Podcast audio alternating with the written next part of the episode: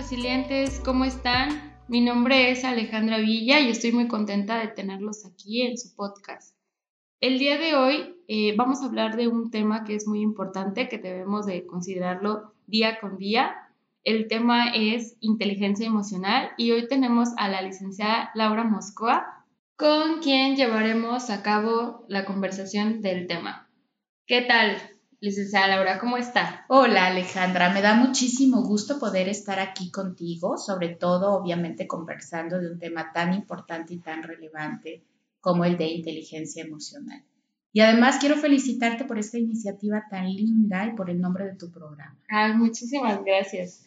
Es para mí un honor tenerla aquí, tenerla como la principal eh, invitada en este podcast y pues inteligencia emocional. Vamos a hablar sobre algunos temas, eh, algunos tips, perdón, y eh, para ponerlos a prueba. Bueno, pues quiero comentarte que la inteligencia emocional, eh, primero que nada, fue considerada teóricamente por un psicólogo maravilloso de apellido Goldman.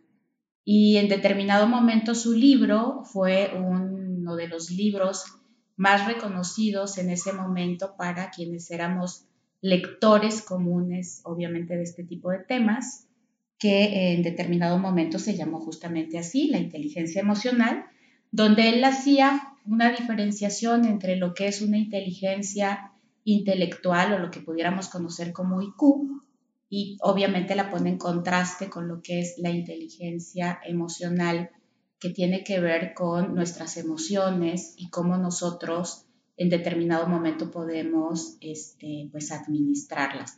Algo que no es sencillo porque desde que somos niños se nos obliga de alguna manera a estar mucho más en el ámbito de la educación, adquiriendo conocimientos y de alguna manera reprimiendo y no reconociendo nuestras emociones, cuando hoy en día se sabe que justamente el saber administrarlas, el saberlas reconocer, el, aceptarlas y sobre todo el saberlas gestionar es sumamente importante. Claro. Em, normalmente nosotros estamos cotidianamente pasando por algunas pues situaciones en, en, el cual pues te dicen, ¿no? De todo. Es que para tener inteligencia emocional tienes que meditar, tienes que pararte de cabeza casi casi. ¿Cómo ve la cuestión de calentar el cerebro, meditar, este, tener una actividad física mental? Bueno, uno de los puntos más importantes que lógicamente se mencionan en el ámbito de eh, este día a día es reconocer el por qué en determinado momento tú te encuentras prácticamente en este mundo, ¿no? Y una de las cosas bellísimas que ha dicho otro gran eh, psicoanalista, eh, padre de alguna manera de la logoterapia es que cuando tú encuentras un por qué y tienes definido tú por qué vas a encontrar el cómo. Entonces es sumamente importante en determinado momento reconocer cuáles son las motivaciones que tú pudieras tener en tu día a día justamente para tener esta activación inicial este, de corte cerebral que pudiera estar en determinado momento pues moviendo toda tu química y por eso es que nos recomiendan tanto eh, tener acciones que pongan orden. Eh, claro. Fíjate que por allí de repente se ha mencionado que una de las más importantes pudiera ser hasta tender tu cama. Sí, sí, sí. ¿no? Es el hecho de tender tu cama, porque bueno, pues se dice de una manera muy, muy coloquial que eso hace que el cerebro en determinado momento tenga un primer logro en el día. Otro de los puntos fundamentales, por ejemplo, es que tengas algún tipo de activación, lógicamente, perdón, desde el punto de vista eh, físico, porque eso va a segregar de alguna manera esta, esta sustancia maravillosa cerebral que se llama serotonina y que es en determinado momento un motivador eh, eh, neuronal importantísimo y natural que pudiera en determinado momento darnos esa activación diaria, como también pudiera ser, eso no lo debemos olvidar, comer como primer alimento en determinado momento lo que sería una proteína en lugar de azúcar. Claro. El cerebro requiere proteína y entonces de esta manera estamos dándole esta energía fundamental. Ok, estamos mencionando que aquí ya llevamos lo que son dos tips uno sería activar la mente, o sea, meditar, eh, hacer ejercicio. Claro. Son uno de los puntos más esenciales para, pues, el primer tip, así. Claro. Y el segundo tip se podría decir que es, ok, alimentarte bien, en vez de buscar que la chuchería, que este, que el otro, proteína. Claro, sobre todo recordar que, por ejemplo, eh, no deberíamos nosotros ingerir absolutamente ningún tipo de azúcar porque estarías levantando un pico de glucosa que no es nada bueno. Entonces el cerebro lo que requiere de manera inicial es proteína, como también lo que yo te comentaba, tener una actividad breve que en determinado momento tú puedas cumplir esto que yo te mencionaba y regreso al tema de eh, tender la cama o de bañarte en determinado momento, logra que tú hayas cumplido con un objetivo breve y eso te va a permitir saber que en determinado momento a lo largo del día vas a poder cumplir ciertas funciones que tienen que ver con tu propio bienestar. Esto es muy importante. Claro, y qué mejor hacerlo bañando, o sea, me baño y hago meditación. Exactamente. Ese es uno de los tips, más bien, uno de los primeros dos tips que vamos a estar dando, que ya dimos. el otro tip también podría ser eh, dominar el arte de autocontrol. Claro, que es lo que nos, fíjate que en el libro de Goldman, uno de los primeros casos que él presenta, justamente es un estudiante de la Universidad de Harvard, si bien recuerdo, que en determinado momento toca al departamento, a la puerta del departamento de uno de sus profesores, el profesor abre, se sorprende de verlo, este, este joven estudiante saca un arma y le dispara. Y le dispara justamente porque había obtenido un 9.8 de calificación. Entonces, es el primer ejemplo que él da en el sentido de contraponer lo que es esta inteligencia intelectual. ¿Cómo es posible que un alumno de 9.8 cometa un crimen de esta magnitud? Increíble. Y bueno, nos da justamente este input del cual estábamos hablando en el sentido de eh, este, este manejo o esta falta de manejo de autocontrol, ¿no? El autocontrol que es darte cuenta de cuál es la emoción que en determinado momento posiblemente te esté rebasando y saber cuáles son estas herramientas que tienen que ver con el hecho hasta de que tú te separes de un conflicto eh, físicamente como para que puedas en determinado momento con la objetividad poder darte cuenta de que a lo mejor es un incidente que no tiene mayor relevancia y que no tendría por qué terminar en una discusión severa o hasta en la pérdida de, de, la vida en determinado momento de alguien. Eso lo vemos todos los días. Yo creo que la mayor parte de nosotros hemos sido testigos en determinado momento de aquel este, conductor que se baja a agredir de una manera desproporcionada a otro, o aquella persona que no supo por qué disparó, o aquel, a aquella otra persona que no supo por qué en determinado momento cometió, cometió un acto de violencia. Claro, ¿esto de autocontrol tiene que ver con la adrenalina? Sí, pero tiene que ver más en determinado momento con, perdón, esta carencia de autogestión, ¿no? Y de autocontrol que yo te mencionaba. Cuando en determinado momento nosotros hemos crecido en una comunidad, en una familia, donde nuestras neuronas reflejo lo único que han visto es esta normalización de la violencia, pensamos que son los únicos mecanismos de solución de conflictos, ¿no? De resolución de conflictos. Y desafortunadamente no es así, porque existen muchísimas formas de lidiar con una problemática y como te lo mencionaba, el simple hecho de alejarse momentáneamente y físicamente, este famoso contar hasta 10, verdaderamente es importante. Pero si nosotros lo que hacemos, porque ha sido un acto repetitivo, es actuar de manera violenta, esta violencia, como bien sabemos, nunca se va a mantener este, estable, va a tener una tendencia muy fuerte a aumentar, aumentar y aumentar, como también en determinado momento lo sería, y lo hemos visto muchísimo en situaciones de corte de género, en la cual, por ejemplo, se le pide a alguien que reprima las emociones. Y al no manifestarlas en el momento adecuado, lo que ocurre es que vamos siendo como una especie de olla express que va a explotar de una manera obviamente exponencial. Entonces, por eso es muy importante también expresar en el momento adecuado y con muchísima prudencia lo que en determinado momento te está causando una molestia, ¿no? Claro, para nuestro tercer tip, más bien eh, de autocontrol, eh, ¿qué recomendaría? Eh, poder respirar. claro, finalmente la psicología transaccional nos los dice. Saber reconocer cuál es el papel que tú estás teniendo en ese momento. Si yo estoy, por ejemplo, en una postura de autoridad, la autoridad con el debido respeto en determinado momento me va a permitir interactuar con esa persona y hacerle ver qué es lo que está haciendo mal evidentemente para que pueda obviamente manejarse el conflicto, pero siempre en una actitud respetuosa.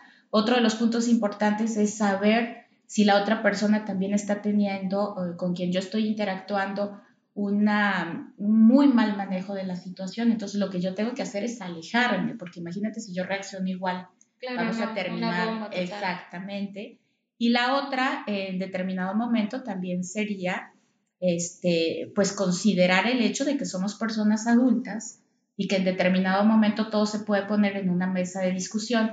Mira, Alejandra, yo quiero comentarte que, por ejemplo, la palabra conflicto no es negativa. El conflicto es bueno porque cuando se genera en determinado momento un conflicto, tú expones tu punto de vista, yo expongo mi punto de vista y con ese respeto podemos llegar obviamente a acuerdos. Claro. El problema es la forma en la cual estamos abordando. Hay gente que desea en determinado momento tener control absoluto de la situación. Y yo aquí citaría a un gran psiquiatra que lo que dice es importantísimo ¿Queremos mantener el control de algo o queremos ser felices? Entonces, bueno, en ese sentido ya sabremos eh, en determinado momento lo que es este, bueno para una situación específica y, darnos cuenta de que somos eh, una especie, los seres humanos somos sociales eh, por naturaleza y por eso es importantísimo saber que estas interacciones con armonía, evidentemente en un clima de respeto son importantes. Claro, y aquí recalcar que el autocontrol no significa sumisión. Jamás. O sea, no confundir que por querer ver bien a la otra persona, yo tengo que dejar de sentir, dejar de expresar y dejar de decir lo que me molesta, ¿no? En este Exacto. Eh, recordemos un poco las virtudes cardinales, ¿no? Una de las virtudes cardinales más importantes es la prudencia y muchas veces las confundimos en determinado momento con aquellas expresiones que yo he escuchado mucho de repente cuando te dicen, es que yo soy muy sincera y digo las cosas como son. Yo creo que ahí estamos utilizando una frase que desafortunadamente nos permite eh, expresarnos cuando no es prudente hacerlo y que tenemos que considerar si tenemos en ese momento eh, pues el derecho de vulnerar el espacio, como yo te decía, de respeto. Eh, así como está evidentemente la prudencia, también está la templanza, está la fortaleza y está la justicia. Y bueno, si nos vamos a estas definiciones es darle a cada quien lo que le corresponde y comenzando por, por uno mismo. Entonces, regreso a este punto fundamental de esta virtud que es la prudencia en la cual no nos vamos a engañar. Todos sabemos cuáles son las consecuencias de los actos y en este sentido también las palabras que emitimos son sumamente importantes. Claro que sí. O sea, básicamente el autocontrol va de la mano con la empatía. Sí, sí, y, y tampoco pudiéramos en determinado momento abusar de la empatía, ¿no? Es como cuando abusamos del término resiliencia, porque regreso un poco a los trastornos de personalidad yo puedo ser muy empática y comprender cuáles son tus necesidades, pero de todas maneras puedo actuar en contra de ellas, ¿no? Claro, sí. sí. Y, y, bueno, sí reconocemos la empatía dentro de una definición burda, como lo que sería este, ponerme en los zapatos del otro. Sí, me puedo poner en los zapatos del otro y de todas maneras decidir actuar negativamente contra esa persona, porque además, figúrate, en un ámbito familiar, eh, la empatía la, la reconocemos, ¿no? Sin embargo, tenemos que recordar que de acuerdo, por ejemplo, a grandes teóricos, eh, la familia es el lugar donde se pueden cometer los actos más violentos porque eh, de alguna manera nos conocemos muy bien. Entonces la empatía y, y, de todas maneras las personas por, esta, por este nivel de confianza actúan de manera muy violenta. Es como cuando hablamos de la palabra resiliencia, tomando en consideración un poco el nombre de, de, tu, de, tu, de tu, programa, ¿no? de tu podcast yo no puedo pedirle a una persona que siga siendo fuerte cuando ya ha llegado al extremo. Sí, al límite. al límite. Es decir, sería injusto pedirle, por ejemplo, retomando el tema del terremoto que tuvimos, a una persona que se ha quedado sin casa y sin hogar cinco años después que siga aguantando. y, y, lo que le pedimos es en nombre de la resiliencia. Entonces, yo siempre voy a, este, a esta parte fundamental de conocer los casos específicos y efectivamente, este, reconocernos en este ambiente de respeto y de prudencia, que es lo fundamental. Claro, menciona que el, uno de los tips es ser empático eh, en, nuestro centro de nuestros tips, pero ser empático con la situación, ¿no? Exacto. Más, sin en cambio, no con, con eh, la debilidad de la persona. Por supuesto. O sea, sí soy empático, te entiendo, pero no de eso me tomo para poder dañarte. Claro, este, de allí, por ejemplo, es muy importante que nosotros veamos estos términos que de repente se han eh, normalizado, ¿no? El hecho de que escuchemos frecuentemente cuando nos dicen personas vulnerables. Una persona vulnerable es aquella persona a la que reconocemos que su condición es así y que no va a cambiar. Sin embargo, por ejemplo, si yo digo una persona en situación de vulnerabilidad, estoy diciendo que en ese momento hay una situación en la cual la tiene así. está así, pero que yo también tengo que hacer algo porque ese grupo, de acuerdo evidentemente a lo que es una de la dignidad salga de esa situación, ¿no? Entonces es correctísimo lo que tú estás diciendo en el sentido de darme cuenta de que el contexto es el que está teniendo una influencia fundamental en esto. Perfecto.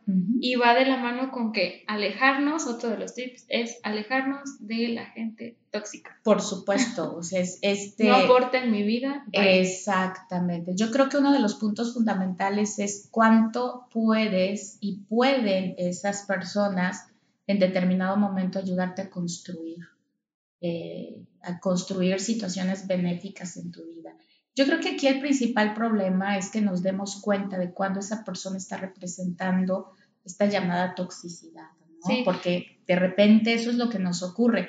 Se normalizan tanto estos tratos violentos que llegan en determinado momento a invisibilizarse. Entonces la gente no reconoce el maltrato la gente en determinado momento puede llegar a pensar que eso es normal y que ese trato es normal, ¿no? Y lo vemos muchísimo también en programas de televisión, yo no voy a hacer mención a ningún programa, donde en determinado momento el interior de una familia obviamente se maltratan terriblemente y resulta que es un programa cómico. Claro. Entonces, efectivamente, está totalmente normalizado. Y si un niño ve este tipo de programa, porque además está en un canal de televisión donde a las 7 de la noche todo el mundo lo está viendo y el chiquito, la chiquita está viendo cómo el papá trata mal a la mamá y además todos se ríen, pues él va a comenzar a darse cuenta de que ese, es, el, trato normal.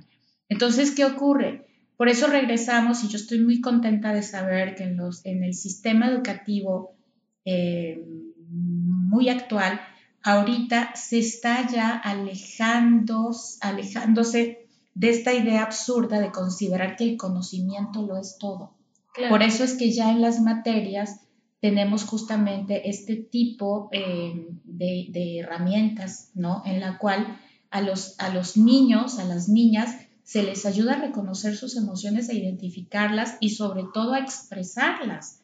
No se le puede seguir diciendo a un niño que no puede llorar. Claro, es que crecimos con esa idea de que ningún niño, ninguna niña puede llorar. Más que nada el niño, el niño no llora. Los niños, no, los hombres no lloran. Y no tienen, no tienen ningún derecho, ¿no? Y imagínate, yo te mencionaba lo que significa que una, una persona, un ser humano, tenga justamente que reprimir algo que se encuentra y que lo diferencia justamente y que lo hace eh, ser humano, que es todas estas características maravillosas que nosotros pudiéramos tener en este lóbulo frontal y saber en determinado momento de que no somos únicamente seres racionales, ¿no? O sea, nosotros también podemos tomar decisiones muy acertadas con el corazón en la mano, porque yo pues puedo darte un ejemplo, un médico actúa con la ciencia, pero lo que lo motiva obviamente a tratar en determinado momento a un ser humano es este, esta parte emotiva, ¿no? Ellos tienen que volverse y ellas eh, como, como especialistas de la salud en determinado momento muy,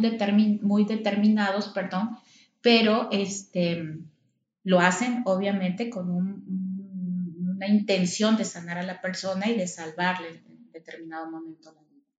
Entonces, bueno, este, en este sentido sí tenemos que comenzar a darnos cuenta de que son nuestras niñas y nuestros niños los que tienen que comenzar a reconocerse, a, a expresar estas emociones precisamente para que puedan avanzar en este proceso de convertirse en adultos.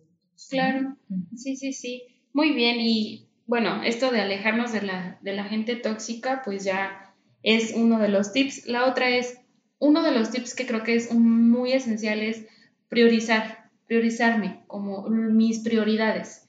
Porque tenemos mucho el, es que me fijo en el fulanito para que esté bien.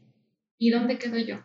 Siempre nos eh, fijamos en terceras personas y creo que nos dejamos al final. Bueno, es ¿Por que, qué pasa? Sí, es que regreso un poco al tema, Ale, de lo que nos han enseñado, ¿no?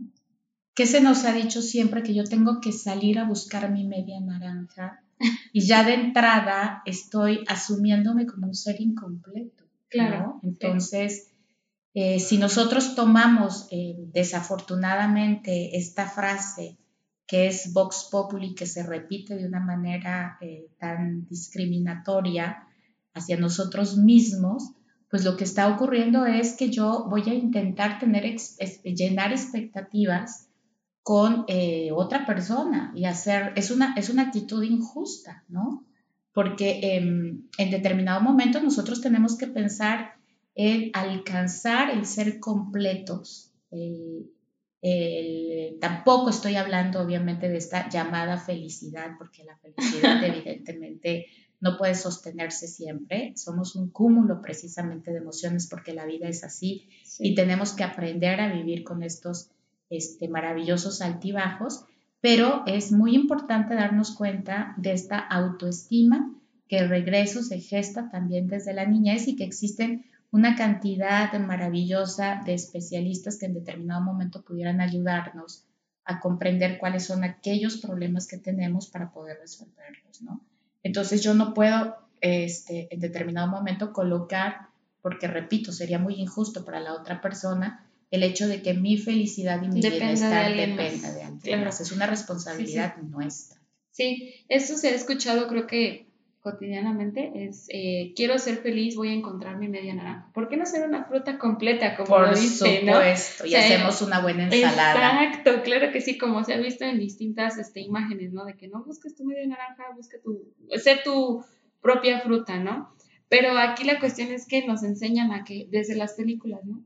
Películas de princesas, de que busca tu príncipe azul, que esto y el otro. O sea, siempre nos han enseñado y nos han inculcado que debemos de, depender de la felicidad, ¿no? O sea, claro. tomar en cuenta que la felicidad lo es todo y pues no. no, no, y esto viene de un sistema eh, desafortunadamente económico que nosotros eh, hemos adoptado, este consumismo que si tú te das cuenta cuando nosotros en determinado momento adquirimos un producto, pareciera ser que de manera inmediata se activa el mecanismo para darnos cuenta de que no era la camisa rosa la que quería, sino era la morada que estaba al lado. Y entonces esto, bueno, se va... Termino comprando las dos. Exactamente, o tú te la pasas en determinado momento obsesionada porque era la otra. Y entonces, bueno, ¿qué, qué, a qué nos lleva esto? A este placer de corte inmediato.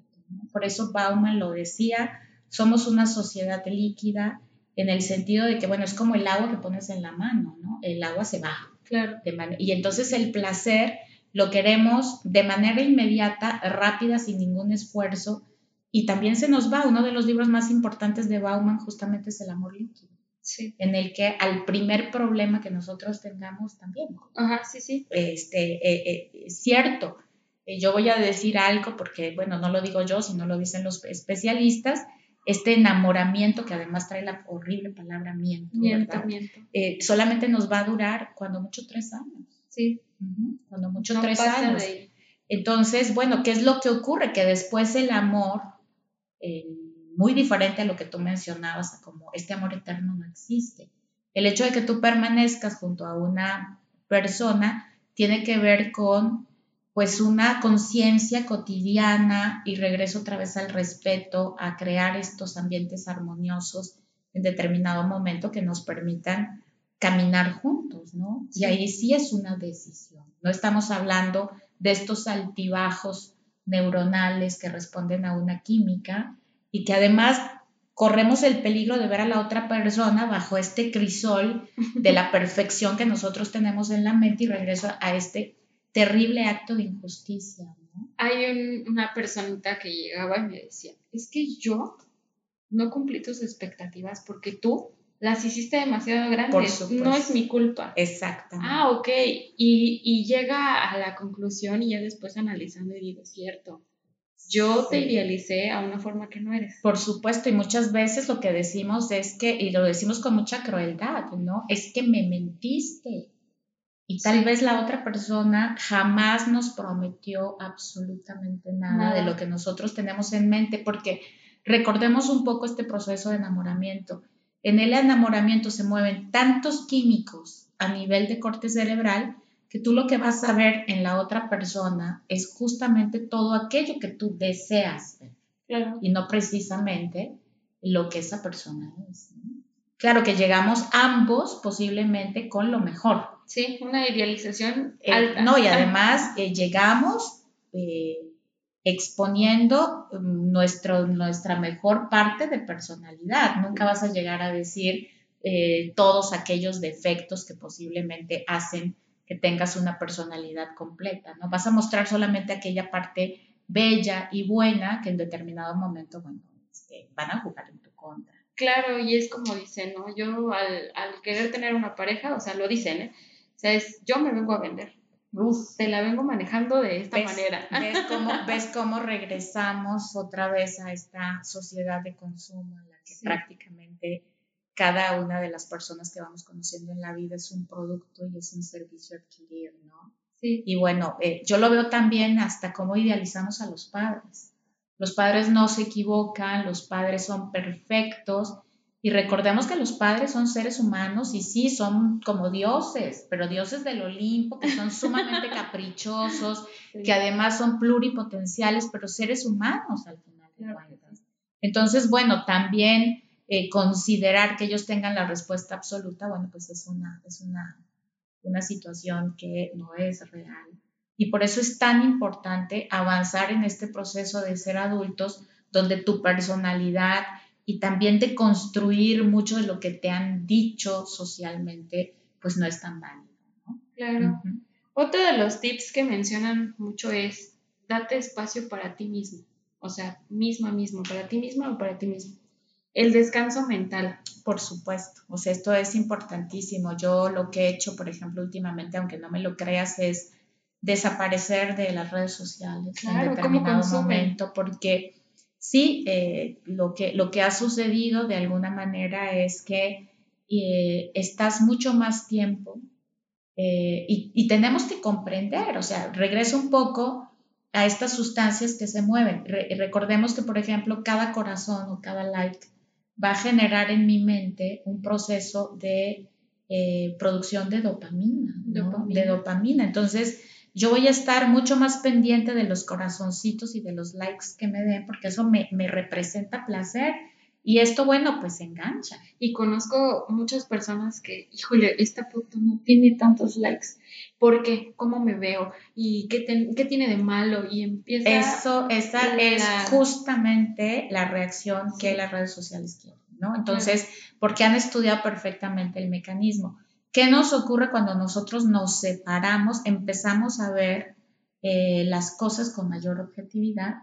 Y bueno, la vida, eh, lejos de las redes sociales, también es vida. Claro, y, creo que es mejor, espectacular y es vida, porque la red social es un filtro. Por supuesto, el hecho de que, por ejemplo, también nos alejemos del famoso eh, teléfono inteligente, ¿no?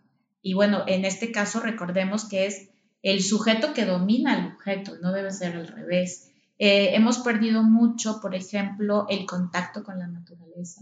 Quienes en determinado momento eh, tienen el contacto con la naturaleza, los podemos ver como personas mucho más felices, mucho más afables, porque no tienen estos manejos tan tremendos de ansiedad. Otro de los puntos fundamentales es que no tenemos que vivir eh, tan rápido como algunas sociedades, por ejemplo, lo establecen. Y uno, el premio Nobel, justamente el que acuña la palabra resiliencia, justamente lo que nos dice es que tenemos que volvernos mucho más lentos en todas las actividades, ¿no? Y él pone como ejemplo sencillamente un buen plato de comida, ¿no? Sí. Eh, un, un, plato de comida que a ti te agrada ha llevado todo un proceso y no ha tenido una cocción rápida.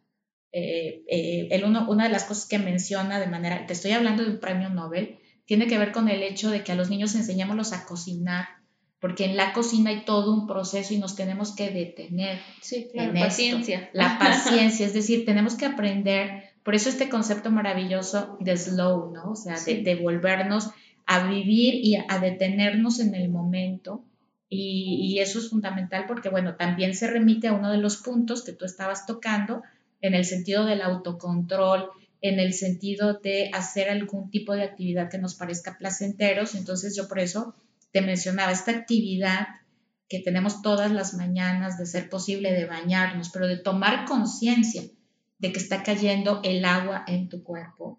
Eso es muy importante. Yo muchas veces, por ejemplo, eh, lo que me han dicho en determinado momento es, yo salí de mi casa y no me di cuenta de lo que desayuné, ¿no? Porque no, o, llegué a la oficina y en determinado momento le tengo que preguntar a alguien si lo saludé en ese momento o fue ayer, es decir, no nos estamos dando cuenta de lo que estamos haciendo porque vamos mucho más adelante del momento o desafortunadamente nos ocurre todo lo contrario, vivimos en el pasado. Claro, ay, qué horror vivir en el pasado.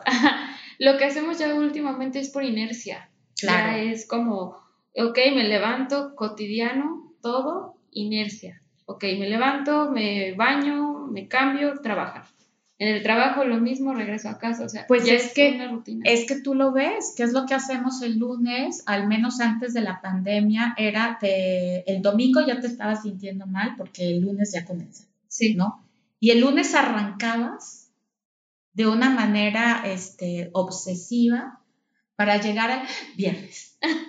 Y ya llegó el viernes y entonces, eh, ¿qué es lo que se hace desafortunadamente el viernes? Se toma la diversión como la el hecho de alcoholizarte hasta donde no se puede, porque hasta tenemos este, este proceso distorsionado, ¿no? La palabra divertirte viene de hacer cosas diversas. Entonces, este proceso de, de, consumir alcohol de manera desmedida es para anestesiarte, no para vivir justamente en el momento. Hay que olvidar todo ese estrés de alguna manera y regresamos, una carencia de inteligencia emocional que lo que lo que menos estás haciendo es permitirte darte cuenta de si esa vida y esa cotidianidad son las que tú quieres, ¿no? Claro. Fíjate, em, por ejemplo, antes se decía que, nuestras generaciones anteriores tenían un tiempo cíclico, ¿no? Sí. Como el del sol y el de la luna, que sí lo tienen nuestros campesinos. Los campesinos saben perfectamente a qué hora se tienen que despertar, que es con eh, la luz, evidentemente, del sol y cuándo se tienen que ir a dormir. Es cíclico. Mi generación posiblemente estuvo más obsesionada con lo que va a llegar a futuro y entonces tenías un tiempo lineal. Sí. Las agendas, ¿no? O sea, ¿qué voy a hacer para el día de mi cumpleaños? ¿O qué es lo que vamos a hacer para un presente? Que también ha representado un problema. Pero yo creo que también las generaciones actuales de las, de las que, bueno, yo tampoco me, me, salgo, es el hecho de este tiempo que va eh, atomizado. Tú vas llenando tu día con tareas y no sabes qué es lo que sigue, pero y no sabes, la cosa es, algo tengo que hacer. Justamente acabo de llegar al punto, al tip, es una cosa a la vez, o sea, sí organizar, por supuesto. claro, pero queremos hacer todo. Esta, mi, mi generación es, tengo tantas cosas que hacer que las quiero hacer hoy ahorita. Claro, y el multitask. Sí. el multitask. Exacto, o sea, este, ya es tengo que hacerlo y lo voy a hacer ahorita. No, y además el, tengo que llenarme de actividades porque no me quiero enfrentar a mi realidad. Exacto. Entonces, esta idea de mantenerte ocupado, que pudiera resultar en algo maravilloso cuando es que tú te priorizas y te ocupas de ti, de repente regreso otra vez al término, se distorsiona. Porque lo que hacemos es, ¿qué me invento? Justamente para no pensar en mí y para no enfrentarme a la realidad. Entonces, este, nos estamos llenando de actividades atomizadas que no van precisamente siendo organizadas para lograr un objetivo. Claro. Van eh, apareciendo y te las vas inventando porque lo que menos quieres es tener contacto, obviamente, con estas emociones. Con la realidad. Entonces, bueno, que tenemos dos cosas. Voy evadiéndome y entonces regreso otra vez a lo que generalmente nosotros hacemos en, en México como sociedad. Recuerda que tenemos uno de los índices más altos del alcoholismo. Eh, no quisiera yo pensar que también estamos creciendo en términos de drogadicción, ¿no? También de otro tipo de drogas que no son precisamente las legales, porque en determinado momento lo que hacemos es evadirnos. Y entonces cuando tenemos esta vida llena de estrés, lo que ocurre también es que tenemos un montón de actividades que no van precisamente con el momento, ¿no? Y tampoco tienen un fin. Lo único es, aléjate de y evade en esos momentos el dolor. Uno de los puntos más, más este, importantes para poder sanar una situación de dolor es aceptarlo, ¿no? Reconocer, hablarlo, solicitar, tener la humildad de pedir ayuda en ese, en ese momento, especializada si es necesario, pero de todas maneras, eh, eh, los mismos expertos lo han dicho, basta con que tú te encuentres con una amiga o con un amigo con, en un lugar de confianza para que muchos de esos problemas puedan sanar verbalizándolos, hasta escribiendo una carta. Claro, sí, hay, hay tantos este, tips que podemos llevar a cabo que no acabaremos el día de no, claro que no, es una belleza. Pero la verdad es que ya este, resilientes espero esto les sirva, lo escuchen, lo analicen, lo repitan. Y, y, darnos cuenta que pues sí, hay muchas alternativas eh, para los que no podemos o no pueden acudir directamente con un psicólogo, un especialista, pues la idea de estos tips y de la, la idea de tener estos, este, estas personas detrás de, de, un micrófono es para que pues nos sentamos eh, identificados y podamos tener y llevar a cabo pues todos estos tips que acabamos Por supuesto, es importantísimo Alejandra y yo te agradezco profundamente el hecho de que tú nos abras los micrófonos para que podamos obviamente compartir este conocimiento y que todo el mundo sepa que nos encontramos en el mismo barco, ¿no? Claro. Y que en determinado momento, bueno, pues aquí estamos eh, con estas iniciativas tan lindas para seguir siendo resilientes. Claro que sí, y es como mencionábamos, aquí no hay diferencia de nada, todos somos del mismo. Entonces, pues muchísimas gracias. Es un gusto. espero que este, haya se haya sentido súper bien y que pues todos los que hayan escuchado este podcast se hayan identificado y hayan tomado eh, cada quien su, eh, no sé, vitamina, por así decirlo. Y pues espero les haya gustado. Eh, ya saben, vamos a estar subiendo capítulos diferentes. Pues nada, agradecerle a la Miss una vez más. y menciono lo de Miss porque pues cabe recalcar que aquí la licenciada Moscoa fue mi maestra en la universidad y ahorita pues ya es una gran colega, una amiga y pues aquí parte de Resiliente. Y pues nada, un gusto tenerlos en Resiliente Soy. Recuerden, mi nombre es Alejandra Villa y